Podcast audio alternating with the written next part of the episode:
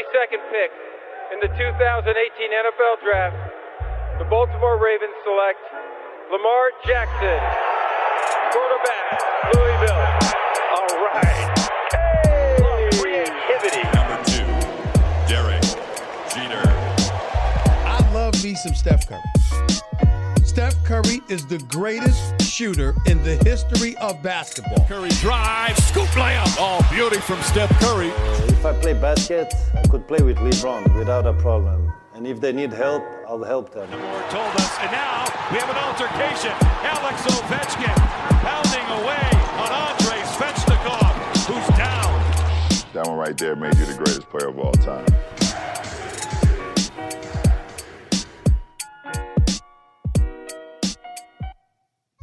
Bonjour à toutes, bonjour à tous. La MLS is back sur les ondes de Hype. Welcome dans votre rendez-vous hebdomadaire dédié à l'actualité et à la culture du soccer.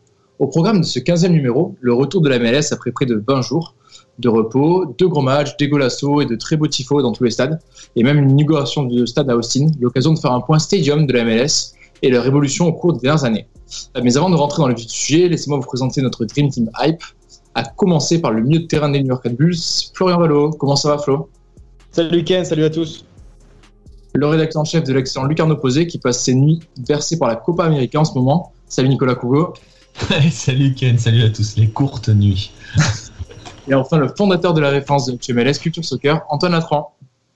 Hello Ken, bonsoir à tous. Maintenant que les présentations sont faites, let's go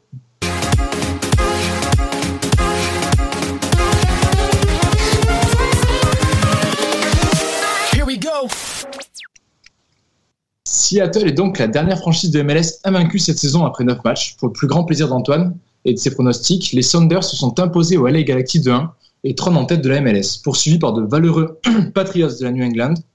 Et alors que tout en bas du classement, ça sent la saison galère pour Dallas et pour Cincinnati. Euh, Antoine, quels résultats t'ont marqué ce week-end? Je sais que, bah, que ce soit toi ou Nico, vous n'avez pas eu le temps de regarder trop de matchs, mais, euh, mais voilà. Ouais, ouais, bah, je vais parler de New York City, New England, euh, surtout un, un, match au top de l'Est avec euh, New England qui confirme vraiment une des places de, de, de, principaux euh, rivaux de Seattle euh, dans ce début de saison. C'est une défaite en plus pour NYCFC qui est compliqué à digérer parce que c'est leur ils ont vraiment gagné un seul match sur les cinq derniers, mais comme euh, lors du dernier match Columbus, c'est une défaite compliquée pour eux parce qu'ils étaient euh, plutôt dominateurs quasiment. Euh, ils ont eu un, un penalty qu'ils ont raté, enfin qui n'était pas très bien tiré et que Matt Turner a, stoppé. il y a eu Maxime Morales et Tati Castellanos qui sont les deux attaquants qui ont vraiment buté sur Turner pendant tout le match. Et finalement, ils, ils jouaient pas un mauvais euh, foot, mais euh, Arena et son équipe étaient vraiment bien en place au niveau des contres. Euh, vraiment, euh, c'est une des grosses révélations de cette année, ce New England Revolution. On les attendait en haut, mais pas totalement à dominer cette conférence Est de cette matière. Et voilà, il faut vraiment mettre un, un, gros focus sur le fait que Matt Turner, leur gardien de but, les a vraiment sauvés et ça fait plusieurs matchs qu'il fait ça. Euh, c'est un excellent, un excellent mec sur la ligne, surtout qui est capable de, de, sauver le ballon, de bien sortir dans les pieds aussi. Donc euh, voilà, c'est New England qui est vraiment impressionnant ce début de saison. Ouais, c'est vrai que j'ai les stats sous les yeux. Là, il y a 18 tirs à 8, même si ça ne veut pas dire euh, tout le temps quelque chose, mais oui, c'est vrai qu'il y a une grosse domination. Euh, New York qui avait bien commencé et qui là, qui du coup manque pas mal de réussite, j'ai l'impression, pour en ce début de saison et redescend à la frontière avec les playoffs là. Ouais, il y a un peu de, de, de surtout en défense, ils ont un peu de mal encore euh, à, à, arrêter les attaquants adverses, mais euh, ça se voit qu'ils ont le talent pour pour aller plus loin. Je crois qu'ils ont encore en plus une, une place de joueur désigné, donc ils pourraient peut-être acheter quelqu'un euh, cet été à voir. Florian, du coup, bah, tu as vu la belle victoire de Lot New York, les Red Bulls. Euh, vous enchaînez bien là Ouais, à la maison, on est, on est, on est assez costaud. Euh, soit, c'est ce qu'on discutait avant, c'est soit les, les équipes euh, déjouent complètement chez nous, soit on est vraiment au-dessus. Euh, c'est vrai que sur les, les derniers matchs, on, on, gagne contre Orlando et Nashville, qui, sont, qui étaient deux équipes qui étaient invaincues. Euh, on fait un match assez solide, on a pas mal de possessions, ce qui est généralement pas notre, euh, qui est pas notre tactique, mais on a, on a bien, on a, on a bien géré le match 2-0, surtout à la maison avec euh, une, une, clean sheet, donc c'est satisfaisant. Maintenant, on a trois matchs à l'extérieur qui vont être assez compliqués. On va à New England mercredi, on va, enfin, on va à New England aujourd'hui, si je peux dire comme ça. Euh, on va à New England dimanche, euh, Atlanta dimanche, et on va à Orlando le week-end suivant. Donc, c'est trois matchs qui sont qui sont difficiles. Et si on peut prendre 6 sur 9 points, ça serait vraiment, vraiment pas mal quand même. Ah ouais, vous êtes ambitieux, parce que ouais, c'est vrai que ça va, ça, va être Mais au moins, vous allez être fixé sur la suite. Euh, comment l'ambiance dans le groupe, là, du coup, avec cette remontée là, intéressante ces derniers, ces derniers jours? L'ambiance est bonne. Après, c'est vrai qu'on manque un peu de, de, de, de, depth, comme ils disent. On a pas mal de joueurs qui sont blessés. Euh, moi, j'étais sur la feuille de match euh, alors que je viens à peine de reprendre parce qu'on n'a pas assez de joueurs. Euh, mais l'ambiance est bonne. Avoir, enfin, gagner comme ça à la maison, être assez dominateur dans le jeu, ne, ne pas prendre de but, c'est très positif pour la suite. Maintenant, comme je dis, la, la, quinzaine qui va arriver, ça va être un, test assez, assez intéressant pour nous. Et on va voir comment on gérer parce que surtout que même si on est sur la route pendant trois matchs, on reçoit Philadelphie euh, le prochain match à la maison. Donc c'est une équipe qui euh, que j'ai regardé ce week-end qui joue à Atlanta, qui euh, qui est très intéressante. Ça, presse, ça joue en contre, c'est très mobile face à un Atlanta qui était bon assez un peu désorganisé. C'est vrai qu'ils ont ont beaucoup d'individualités qui sont intéressantes, mais ça manque de, euh, d'homogénéité, ça manque d'esprit d'équipe et je pense que c'est un peu pour ça qu'ils ont qu'ils ont eu le match nul, ils ont marqué sur coup de pied arrêté. Euh, c'est les seuls moments où ils ont été vraiment dangereux face à Philadelphie, qui a bien géré euh, les contres. Donc, euh, donc ouais, c'est vrai que euh, jouer à Atlanta et Philadelphie, ça va être assez compliqué aussi. Quoi. Ouais, bah, tu en parles du coup, tu as regardé le match, avec notamment donc, la frappe incroyable de Jacob Ken pour égaliser à la 92e, une lucarne que je vous conseille à tous d'aller voir, c'était vraiment impressionnant. C'est pas incroyable fait ça. Hein. C'est fou, hein, c'est fou. Ah. Ouais. C'est impressionnant. À ce moment-là, oser faire une frappe comme ça, enfin, c'est assez dingue. Euh, du coup, qu'est-ce que tu as pensé d'Atlanta aussi euh, Gabi Enze, on en parle pas mal. Euh, Est-ce que le jeu se met en place Tu vois des évolutions? Bah, Le jeu se met en place, oui et non. Je pense qu'ils ont des. Ils ont bien géré défensivement, mais comme je l'ai dit, y a, ça manque de, de, de, de, lien entre le, la défense et, et l'attaque. Euh, Souza est très, est très bon dans le jeu, est très bon balle au pied. Euh, mais c'est vrai qu'il leur manque euh, voilà, un 8, un 10 qui est capable d'amener. C'est beaucoup d'individualité, ils ont le ballon dans les pieds, ils essaient de faire la différence tout seuls. Euh, ils n'ont pas été très. C'est vrai que Philadelphie s'est procuré quelques occasions. Ils ont, je pense que Philadelphie manque un, vrai attaquant, même si Casper est, un très bon attaquant. Hein, mais, je pense qu'il leur manque quelqu'un de, Comment dire Comme. Je vais pas dire un Chicharito LA, mais quelqu'un qui est capable de marquer sur les peu d'occasions qu'il a parce que Philadelphie a eu énormément d'occasions. Mais c'est vrai qu'on sent la patte Gabi, Gabi Enze parce qu'ils voilà, ils aiment la possession, ils aiment percuter, mais c'est vrai que ça manque encore, il manque quelque chose. Voilà. Antoine, tu voulais réagir? Ouais, Philadelphie, juste pour parler un peu d'eux, euh, c'est bah, vrai qu'ils ne sont pas l'équipe la plus impressionnante, mais ils sont intéressants, surtout au milieu de terrain. Je trouve intéressant ce qu'ils ont fait euh, malgré les départs. Euh, on, avait parlé pas mal de départs de, de Aronson notamment, et ils ont remis un peu Montero dans un poste un peu de 10 et y a, y a, ou sur le côté. Il y, a un, un mec aussi qui sont allés chercher en deuxième division allemande qui s'appelle Leon Flock et qui a fait euh, deux, deux, très beaux matchs là, dernièrement et qui revient quasiment il est dans le roster euh, préliminaire pour la Gold Cup. Donc c'est un gros roster de 60 personnes, mais c'est un bon retour pour un mec qui euh, allait signer normalement en troisième division allemande. Puis il a, il a eu une offre de, de Philadelphie finalement et il a bien rebondi. Euh, donc c'est intéressant ce qu'ils font euh, aussi dans le recrutement. On a vu euh, lui aussi Kai Wagner, je crois qu'il vient de, de D2 ou D3 allemande aussi. Donc ils, sont allés chercher des mecs assez intéressants et ils ont finalement une bonne équipe malgré les gros départs de, l'intersaison. Ouais, Philadelphie qui est troisième de la conférence Est, tandis qu'Atlanta pour l'instant est neuvième. D'ailleurs, j'ai le classement sous les yeux. C'est vrai que la conférence Est, au final, si on regarde nos favoris de début de saison, bah, ils sont tous en train de remonter en haut, là, hein, que ce soit New England premier, Orlando qu'on a mis en outsider qui est deuxième, ensuite il y a Phila, Columbus, les Red Bull qui sont peut-être une surprise, d'ici, New York City. Euh, au final, pour l'instant, pas trop de surprise à l'Est, Antoine, non? Ouais, et d'ici, c'est un peu une surprise aussi. Euh, c'est assez marrant parce qu'on pensait qu'ils allaient complètement échouer euh, en début de saison. Et finalement, les derniers matchs se rattrapent un petit peu. C'est notamment grâce au retour de, euh, de prêt euh, de euh, Paul Areola, qui est revenu de Swansea en prêt un peu plus tôt que prévu. Et euh, finalement, là, ils sont remis un peu en 3-4-3 avec aussi un, un, défenseur qui arrive dans le Nayar, qui est, qui est arrivé. Et, ça leur fait un peu de bien. Il a fallu un peu de temps et ils n'ont pas le meilleur roster. Mais c'est intéressant de voir, euh, par exemple, un mec, leur attaquant, Ola Kamara, il avait énormément de mal l'année dernière euh, quand il jouait. Et euh, là, finalement, il est, il est performant parce qu'il a des bonnes pièces autour, parce que c'est un finisseur pur, notamment Paul Ariola, quand on parlait. Et voilà, par contre, c'est un peu plus compliqué pour, pour certains joueurs d'effectifs parce qu'il y a eu des, des, choix importants qui ont été faits. Nicolas Cougo? Ouais, finalement, la seule surprise, en fait, c'est Atlanta, hein, euh, qu'on voyait beaucoup plus haut. On se disait, ça va vite prendre avec Heinze. Et euh, bon, je les ai pas vus ce week-end, mais euh, ce que ce qu'a expliqué Flo, c'est ce que l'on voit en fait depuis le début de saison. Ça manque d'équilibre et ça manque, il manque quelque chose. Ils ont le ballon, ils savent pas. T'as l'impression que parfois ils savent pas trop quoi en faire collectivement. Euh, et on parle de Pat Gabi Heinze, euh, pour avoir vu la patte Gabi Heinze euh, quand il était plus bas, plus au sud, on n'y est pas encore. Hein. Franchement, on n'y est pas encore. Il n'y a pas, a pas non, cette énorme l'intensité qu'il y avait avec ces équipes argentines. Il n'y a pas la capacité à créer du jeu comme il le, il le faisait. Donc c'est pas encore ça, je trouve. Et c'est peut-être eux finalement la surprise. Après, ils sont pas largués, hein. ils sont euh, ils sont au milieu. Ça va, il n'y a pas péril dans la demeure. Hein. C'est pas Cincinnati ou Chicago, mais euh, c'est pas encore euh, complètement ça. Et euh, voilà, pour moi, c'est entre guillemets la seule surprise véritable. Elle est là, c'est qu'on les attendait plus haut, quoi. Toi qui suis pas mal Gabi Heinze, est-ce que tu vis un peu euh, ce qui se dit en Argentine là-dessus? Est-ce qu'il y a un début d'explication sur ce début de saison un peu décevant ou Alors, pour te dire franchement, en Argentine, ils en parlent même pas. Donc, de manière générale, euh, là, de toute façon, les Argentins sont sur autre chose. Là, hein. en ce moment, c'est la Copa América. Donc, je peux t'assurer qu'entre la Copa América et, euh, si on doit entrer dans le détail, et, euh, et les recrutements, la pré-saison de River et les- la pré-saison de Boca, le reste n'existe pas. Donc, temps voilà. Ok. Florian, tu voulais réagir?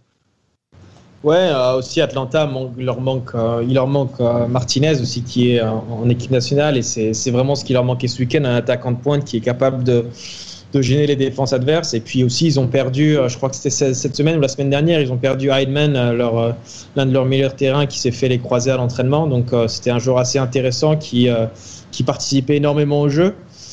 Et ça s'est senti ce week-end. Voilà, c'est vrai qu'avant, avec Ayman et Souza en 6, il y avait un peu plus de, de, de, lien entre la défense et l'attaque. Et là, Souza se retrouve tout seul, faire le travail tout seul et laisser les, les, avants faire. voilà. Ils attaquent, ils défendent pas. Donc, euh, c'est vraiment un, un, un 5-5 divisé. euh, voilà, c'est attaque-défense. quoi. Euh, Pas forcément une surprise puisqu'on avait mis des doutes en début de saison, mais l'Inter Miami galère. Toronto aussi. Bon, on a eu Nicolas Barrier et Chris Maminga qui nous a expliqué un peu les raisons. Toi, tu avais, avais mis d'autres dès le début, Florian, sur le changement d'entraîneur qui n'était pas forcément positif. Pour être tout à fait complet euh, à l'ouest, du coup, euh, pareil, hein, le Sporting Kansas City qui est deuxième, Colorado qui est bien placé, LA Galaxy, Portland, Real Salt Lake, Houston, ça commence à devenir assez sérieux aussi en haut de tableau. Euh, Antoine, peut-être un petit mot, tu... Ouais, je voulais juste euh, souligner le fait que Houston fait une saison pas trop mauvaise pour une équipe qui était, euh, enfin, je pense que tout le monde l'a passé dans les derniers, euh, moi y compris. Finalement, alors c'est pas des résultats excellents, hein, ils sont que septième, mais ils sont quand même allés chercher deux nuls à- contre la LSC, ils sont allés une victoire à- contre Kansas City ou Vancouver récemment. C'est une équipe pas trop mauvaise alors qu'elle a vraiment très peu de stars. Enfin, la seule truc qui ressemble un peu à une star, c'est Darwin Quintero et encore, il joue pas pas énormément. Euh, et euh, on peut aussi la, la renaissance de Urruti, qui est un attaquant de MLS qui a fait un peu, un peu partout, euh, qui a roulé sa bosse et qui a toujours eu énormément de mal. Et là, Houston, il, se débrouille très bien, euh, au, au des, supporters montréalais d'ailleurs sur les réseaux qui l'ont vu galérer pendant plusieurs saisons à Montréal. Donc voilà, c'est une, équipe qui a vraiment très peu de budget. Il me semble que c'est la, la plus petit budget de MLS, mais qui se débrouille pas trop mal à Houston. Ouais, en tout cas, tout est rentré dans l'ordre parce que les Whitecaps, après un bon début de saison, sont retombés à la 12e place. Donc, euh, c'est bon, on perd pas ses habitudes à l'ouest. c'est cool. Euh, Flo, j'avais juste une petite question avant de passer à notre sujet. Euh, les 20 jours là, de, prépara- de poste que vous avez eu en MLS, ils ont servi à quoi pour vous? Euh, Préparation totale On a l'impression que c'est un peu un renouveau en fait après les 8 premières journées et le rythme qui avait été assez speed. Ça, ça, dépend, ça dépend des équipes. Certaines équipes ont une semaine off. Nous, on a eu 4 jours. On a 4 jours off et puis après, on, revient à l'entraînement. Euh, et généralement, il y a, un ou deux matchs amicaux. Euh, un, match amical ou de- de- des matchs amicaux, ça dépend. Euh, nous, on a joué, on est allé à DC la semaine avant de, de recevoir Nashville. Donc, c'est vrai que c'est un peu une, une- comment dire, c'est une deuxième mini préparation, quoi. Euh, c'est une coupure qui est pas facile à gérer de temps en temps, surtout quand, on est sur des, bonnes, une bonne série de victoires ou euh, où c'est une bonne coupure pour des équipes qui, qui, ont, qui ont du mal. Euh, et ça fait du bien à l'organisme aussi. C'est vrai que la, la, la, enfin, la, la coupure de, après la saison dernière a été très très longue. La préparation a été très longue aussi, donc pour l'organisme et puis mentalement aussi, ça faisait du bien de couper pendant, pendant ces quelques jours. Antoine, tu veux rajouter quelque chose? Ouais, deux points là-dessus. Ce qui est intéressant, enfin déjà, ça va faire du bien parce que tu as beaucoup de matchs qui vont s'enchaîner là. Euh, vraiment, on va passer sur une phase où il y a, va y avoir du deux, parfois trois matchs par semaine pour certaines équipes. Euh, ça va être assez éprouvant et euh, en plus avec des transports forcément très longs aux États-Unis. Mais un autre truc qui est trop intéressant, c'est une, une, période que j'aime bien, c'est là, tu commences à avoir les matchs qui reprennent, alors que à l'Euro, tu as encore quelques joueurs qui y sont. Euh, je pense notamment à la Finlande, ils ont deux joueurs euh, de, MLS notamment qui sont titulaires, mais bon, il y en a trois ou quatre autres euh, qui jouent plus ou moins. On a vu Frankowski notamment avec la Pologne. Il y a aussi la Copa et début juillet, à la Gold Cup où là, tu vas avoir vraiment la plupart des Canadiens, des équipes, donc un une grosse partie de l'équipe de Toronto, de Vancouver, un peu de Montréal, mais aussi des Américains, donc les, les, meilleurs joueurs de MLS qui, qui, sont américains vont sûrement y partir, euh, ainsi que des joueurs qu'on a CAF, on en a pas mal, hein, de, du Costa Rica, Trinidad, ce genre de trucs, qui, qui, enfin, de nations qui ont gros contingent de MLS. Euh, et c'est trop marrant en fait ce genre de match parce que tu vois les équipes qui mettent des, des gars de 17 ans, des jeunes joueurs de U, des, des mecs de USL, qui est de deuxième division, donc il les ramène un peu. Et c'est un, un, moment assez intéressant pour euh, voir un peu la profondeur des équipes, voir à quel point elles sont capables d'enchaîner de, les matchs, souvent avec euh, très très peu de, de joueurs disponibles. Florian, on le vit comme ça aussi euh, de, dans les vestiaires? Ouais, ce que j'allais dire, c'est une, une, bonne opportunité pour des jeunes joueurs qui n'ont pas énormément de temps de jeu ou des joueurs qui, qui sont en réussite dans les, dans les équipes réserves. Euh, c'est vrai que par exemple avec la Gold Cup, je sais que le roster qui va, que, le coach va, récupérer, ça va être euh, plus ou moins des joueurs de MLS. Euh, apparemment, il avait, demandé à avoir les joueurs d'Europe pour, euh, la National League et puis il voulait avoir les joueurs MLS pour la Gold Cup. Donc ça va permettre à certains joueurs. Nous, on a trois, trois ou quatre joueurs qui sont dans le roster, dans le préliminaire roster, là, comme disait Antoine, où il y a 60 joueurs. Donc ça va leur permettre à eux d'avoir la visibilité s'ils vont avec la première équipe et puis à d'autres joueurs qui, euh, qui, qui, vont pouvoir prendre leur place parce que voilà, on, ils vont avoir besoin de joueurs et ça va leur permettre de se montrer, d'avoir de, une chance de, de, montrer au coach de quoi ils sont capables. Très bien, mais on suivra ça très près. Euh, il est temps maintenant de passer à notre deuxième sujet du jour qui sont les stades de MLS. Euh, qui ont tous déjà vibré au moins une fois lors d'une chevauchée fantastique de Florian Valo et dont on va parler maintenant. If I play basket, I could play with LeBron without a problem. And if they need help, I'll help them.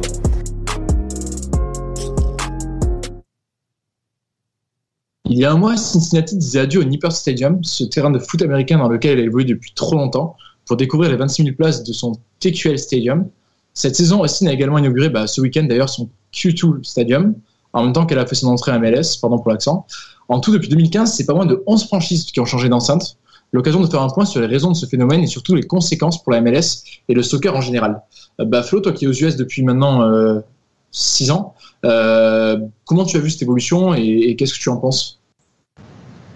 Bah, c'est vrai que les stades aux États-Unis sont vraiment en... incroyables, j'ai envie de dire. Nous, on a la chance à New York euh, d'avoir un, stade vraiment magnifique. C'est peut-être l'une des plus belles pelouses de MLS. Euh, ce qui nous manque, c'est du public. Euh, je pense que la, localisation du, stade n'est pas très appropriée pour recevoir énormément de, de, de public.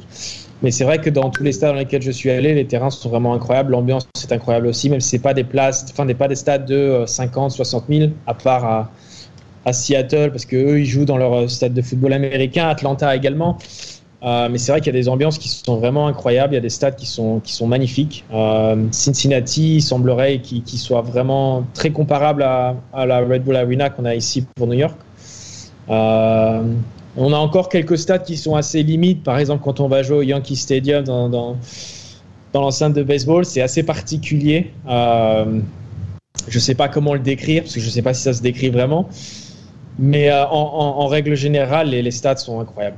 Euh, c'est vrai qu'il y a une chaque, équipe qui est arrivée dans les, ces dernières années a, réussi à, à, construire un stade digne, digne, des plus grands stades du monde. Quoi. Justement, ce qui est intéressant, c'est qu'en fait, le phénomène est surtout lié au changement des équipes de soccer qui sont en train de construire leur propre stade et de quitter justement les, colocations avec euh, le foot américain ou le baseball, comme tu disais. C'est ça, Antoine, non? Euh, c'est ça, ça, ouais, depuis le premier stade spécifique en MLS qui a été celui de Columbus en 99 euh, et qui a d'ailleurs joué son dernier match à Columbus dans ce stade euh, cette semaine. Donc c'est bon moment pour en parler, mais c'était le tout premier stade spécifique en 99. Mais quand en 96 la ligue commence, il y a 10 équipes Et euh, c'était que des, enfin, il n'y avait aucun stade spécifique au soccer. C'était souvent des stades de, football américain euh, qui euh, sonnaient très creux, comme c'est toujours le cas d'ailleurs du côté de New England. C'est marrant, New England, c'est le seul club qui a un peu gardé ce côté grand stade football américain, qui appartient finalement plus à l'équipe de football américain qu'à la franchise d'MLS. Alors que on, euh, Florian parlait d'Atlanta et Seattle, chez eux, ça se voit que c'est un peu partagé quand même comme garde, avec les deux équipes ça le comble. Là, c'est pas du tout le cas. Euh, mais ouais, c'est une évolution qui a été, euh, qui a été progressive. Euh, je pourrais laisser euh, Nico en parler un petit peu parce que je me souviens que Hello avait repris des bons papiers euh, d'une comparaison avec le championnat de Corée sur ce sujet, mais c'est voilà, une, on va dire, ils sont de construire des stades plus petits pour essayer de faire en sorte qu'il y ait une meilleure atmosphère, ce qui était une, juste une très bonne stratégie. Nico, justement, vas-y, est-ce que tu peux revenir là-dessus sur ce phénomène?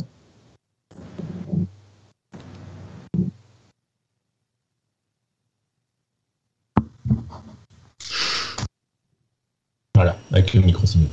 Euh, oui, voilà, il y a, une époque, Antoine le disait, euh, que les anciens ont connu où les franchises MLS évoluaient dans des stades de foot américains, euh, donc des stades surdimensionnés, mais vraiment surdimensionnés. C'est-à-dire qu'il y avait du monde, hein, il y avait, euh, mais quand tu avais 20 000 personnes dans un stade de 80 000, ça sonnait creux.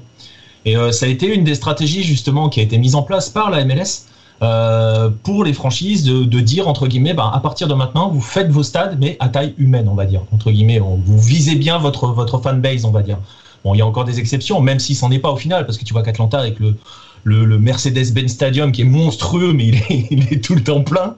Donc ils ont bien visé aussi, quoi. Mais quand tu regardes les, les, nouveaux stades qui, qui ont égrené ces dernières années, c'est pas des, euh, c'est pas des, c'est pas des Wembley, quoi. C'est des stades à, taille, à taille un peu plus basse. Et c'est vrai, euh, Antoine le, citait, on en avait parlé sur, sur euh, parce que ça inspire un petit peu, ça, enfin, c'est une piste qui aurait pu inspirer euh, certains autres championnats. On pense à la, nous, on en a parlé dans le cadre de la Corée du Sud, parce que la K-League a ce problème-là de certains stades, parce que certaines franchises utilisent des stades qui étaient ceux de la Coupe du Monde 2002, qui sont trop grands pour les clubs. Euh, euh, et, et donc, il y a cette volonté aussi de réduire, de, de regarder le, le modèle américain, de se dire, bah voilà, regardez, si on fait un stade de 15 000, mais qu'il y a 10 000 personnes, déjà à la télé, c'est mieux. Ensuite, pour les gens qui vont au stade, l'expérience, euh, ça c'est un mot qu'ils utilisent souvent aux États-Unis, euh, la fan, la, la fan experience, elle est meilleure que euh, si tu es dans un stade où ton prochain voisin est euh, à 150 mètres, quoi. Donc c'est vrai que ça, c'est des, des pistes. Et, et, et on le voit, hein, on le voit, tous les stades qui, qui émergent. Le dernier en date à Sud-Austin, c'est pas non plus un stade monstrueux, mais voilà, tu, tu vois l'ambiance que ça génère derrière parce que c'est plein, quoi. C'est vite plein. Ouais, tout à fait. Pour donner quelques chiffres, Inter Miami, par exemple, c'est 18 000. C'est avec San José le plus petit stade. Et en fait, tous les autres sont entre 18 000 et 30 000 et souvent plus proches des 25 000. En dehors de ce dont on parlait, les, les, les Yankees, bon, c'est particulier. Seattle et Atlanta aussi, ils partagent avec, euh, avec le foot américain. Pareil pour Nashville. Mais sinon, oui, c'est dans cette gamme-là. Et en fait, au final, ça fait des stades bien remplis. Euh, Antoine, tu voulais réagir? Ouais, déjà, Miami va, est en train de construire hein, son nouveau stade qui, je crois, dans 2-3 ans, euh, il l'aura et qui, je crois, aussi 22-25 000 places dans, ces eaux-là. Et, euh, mais oui, c'était pour réagir sur la fan expérience de Nicolas. En fait, c'est là où le stade est super important aux États-Unis. Enfin, quand tu es, euh, je sais pas, un supporter anglais à Newcastle, euh, tu vas voir euh, ton, équipe euh, parce que toute ta famille va voir son équipe, tes potes vont voir Newcastle et tu t'en fous de, l'état du stade finalement. Enfin, c'est pas si important que ça pour toi.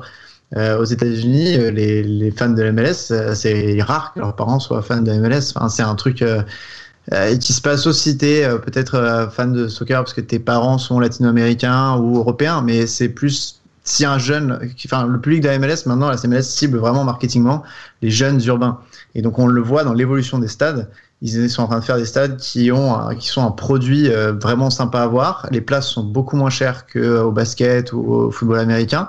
Les stades, surtout les nouveaux, et ça c'est vraiment une stratégie super, super importante pour eux, sont en centre-ville. Euh, je pense à celui du LAFC qui est vraiment en plein milieu de la ville, alors que celui du LA Galaxy est à, je crois, une heure, enfin s'il y a des bouchons, une heure de bagnole. Voilà, c'est apparemment c'est un enfer pour s'y rendre quand il y a des bouchons. Donc euh, voilà, le public cible, c'est les, jeunes urbains et du coup, euh, finalement ne rivalise pas avec euh, en Europe euh, parce cher ou parce qu'il n'y a pas de fans de foot.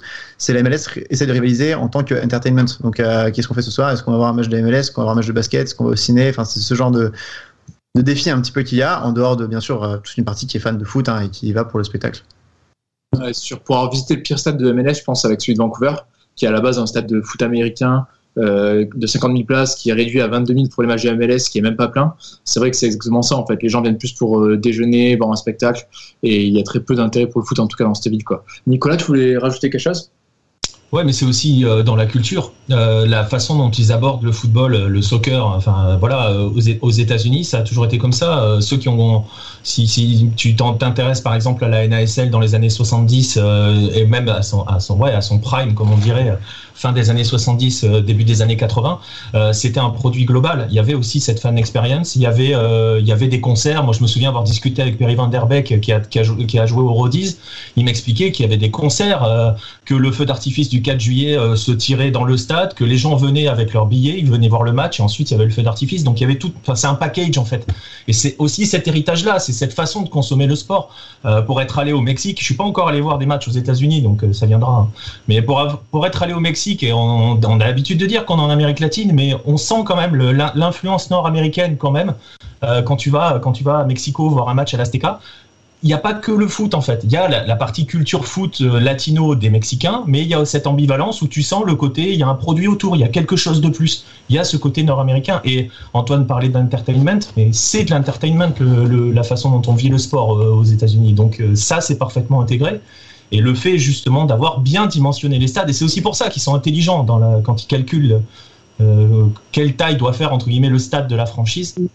Il y a des études de marché qui sont très très bien réalisées. Et quand Antoine dit euh, ils font des stades en centre-ville, on peut en profiter pour faire la bise à certains clubs français qui envoient leur stade euh, au fin fond au fin fond de, de, de, de, la derrière la rocade quoi. Allez, la bise, la bise à mes Bordelais. Ils se reconnaîtront. Il n'y a même pas besoin de les nommer, je pense. Euh, mais pour autant, en fait, dans ce nouveau ce qui est intéressant, c'est qu'il y a aussi des, virages qui sont prévus et, euh, et, on le voit de plus en plus. C'est-à-dire que ça crée une expérience où en fait le stade est conditionné aussi pour avoir de l'ambiance, des virages assez chauds. On voit de plus en plus de tifos super sympas tous les week-ends en MLS. Euh, ça aussi, c'est quelque chose qui est calculé euh, par la MLS euh, pour les tifos, je sais pas si c'est calculé parce que c'est vraiment quelque chose. Euh, enfin, je sais que les, par exemple, Portland-Seattle, à chaque match, il y a à chaque rivalité, il y a, des tifos et pourtant c'est un truc, euh, la rivalité que la MLS contrôle pas. Il y en a même eu qui ont été un peu critiqués parce qu'ils étaient un peu extrêmes en termes de tifos. Euh, mais la MLS adore en tout cas les utiliser dans ses spots publicitaires. C'est, un peu. Euh, je sais qu'en Ligue 1, il y avait tout ce délire autour de interdire les fumigènes et après les utiliser dans des spots publicitaires. Euh, la MLS est plutôt cool avec ça. Elle laisse un petit peu les supporters faire leur, leur tifo, les, bien les, les, suspendre, etc. Mais après, c'est comme ça un sport beaucoup plus familial de souvenir et les, les ultras sont beaucoup moins voilà, violents que en Europe.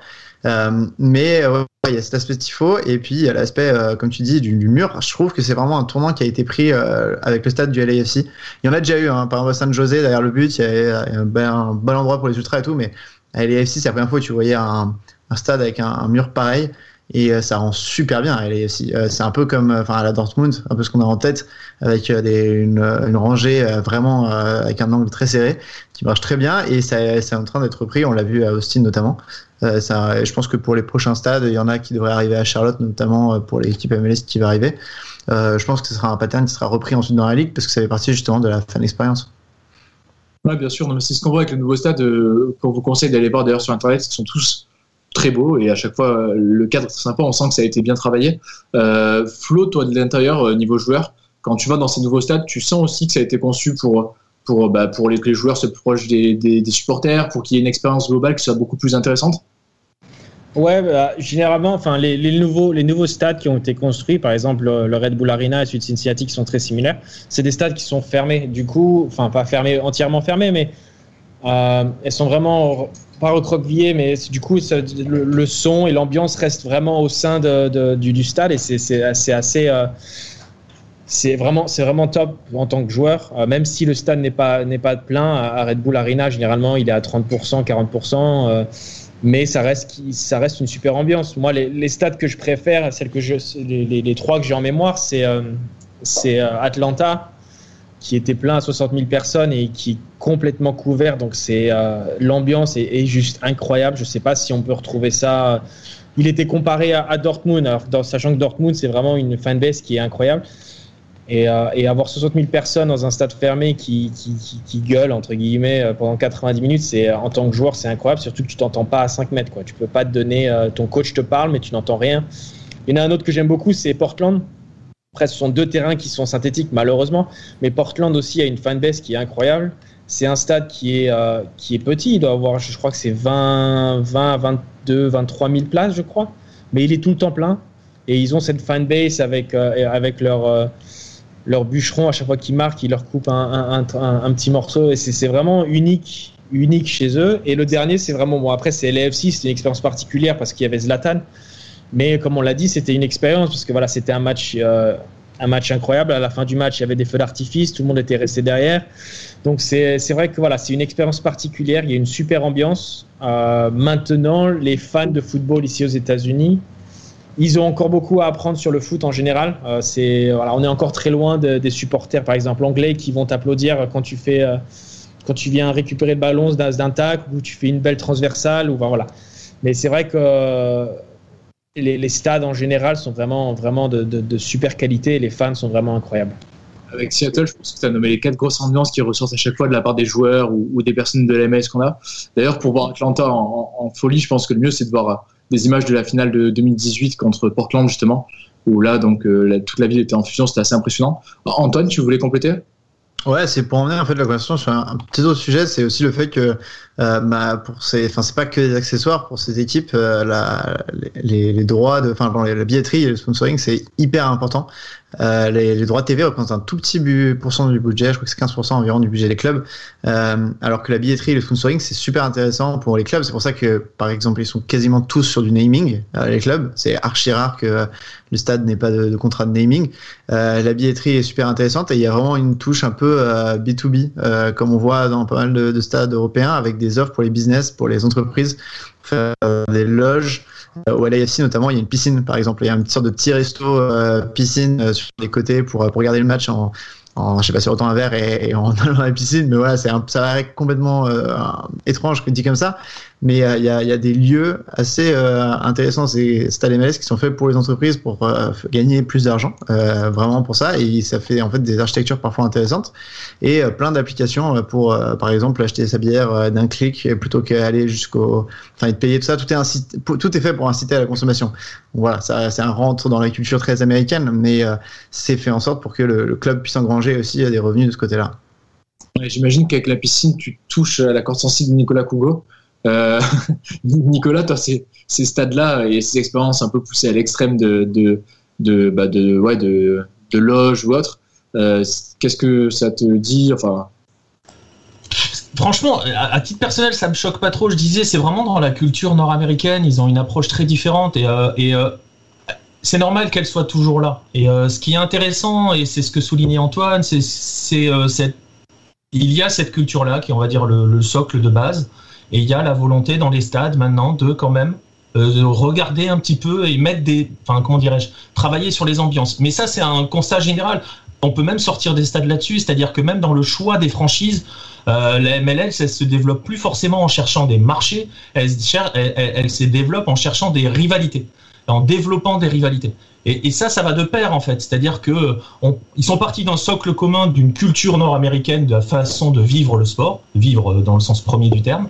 Euh, et ils sont en train d'ajouter les petites touches qui font que euh, peut-être est-ce la spécificité du foot, peut-être, euh, sur l'aspect le clubisme, donc en espérant qu'ils n'aillent pas jusqu'au dérive du clubisme, mais donc en jouant sur les rivalités, en jouant sur les fanbases, en jouant sur la, la, chaleur dans les stades. Il n'y a pas de mouvement ultra pour proprement parler, hein, parce que c'est quand même une culture anglo-saxonne. Mais voilà, il y a, y a, cette, cette notion-là qui commence à se mettre, et c'est intéressant parce que tu vois, si je peux faire juste une parenthèse, par rapport au, au, tifo, etc., etc., ils ont un petit peu un petit peu sur cet équilibre. si je devais, entre guillemets, dire un peu sur le cul entre deux chaises, c'est la même chose en Australie où ils essayent de développer ça. Ils ont eu longtemps pris euh, la MLS comme modèle. Et ils ont eu un club qui a été créé de manière très particulière, c'est-à-dire euh, créé par les fans. C'est-à-dire que la Ligue a dit aux fans, vous choisissez le nom, les couleurs et tout, c'est le Western Sydney Wanderers. Et ils ont un groupe de supporters qui sont ultra bouillants. Mais alors, eux, ultra bouillants, avec une culture, là, on peut presque parler de culture ultra.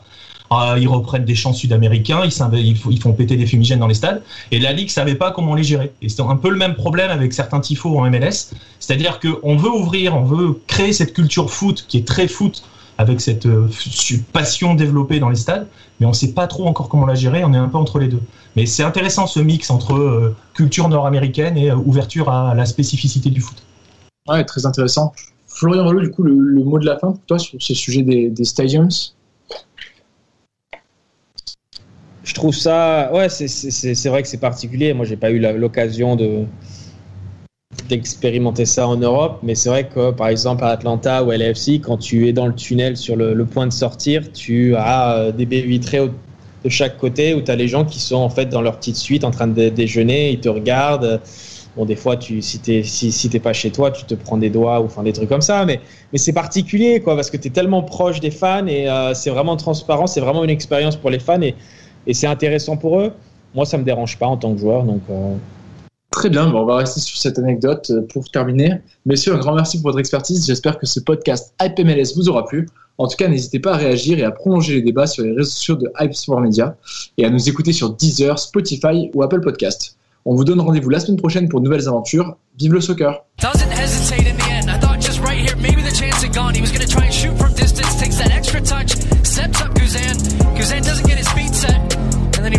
back of the net.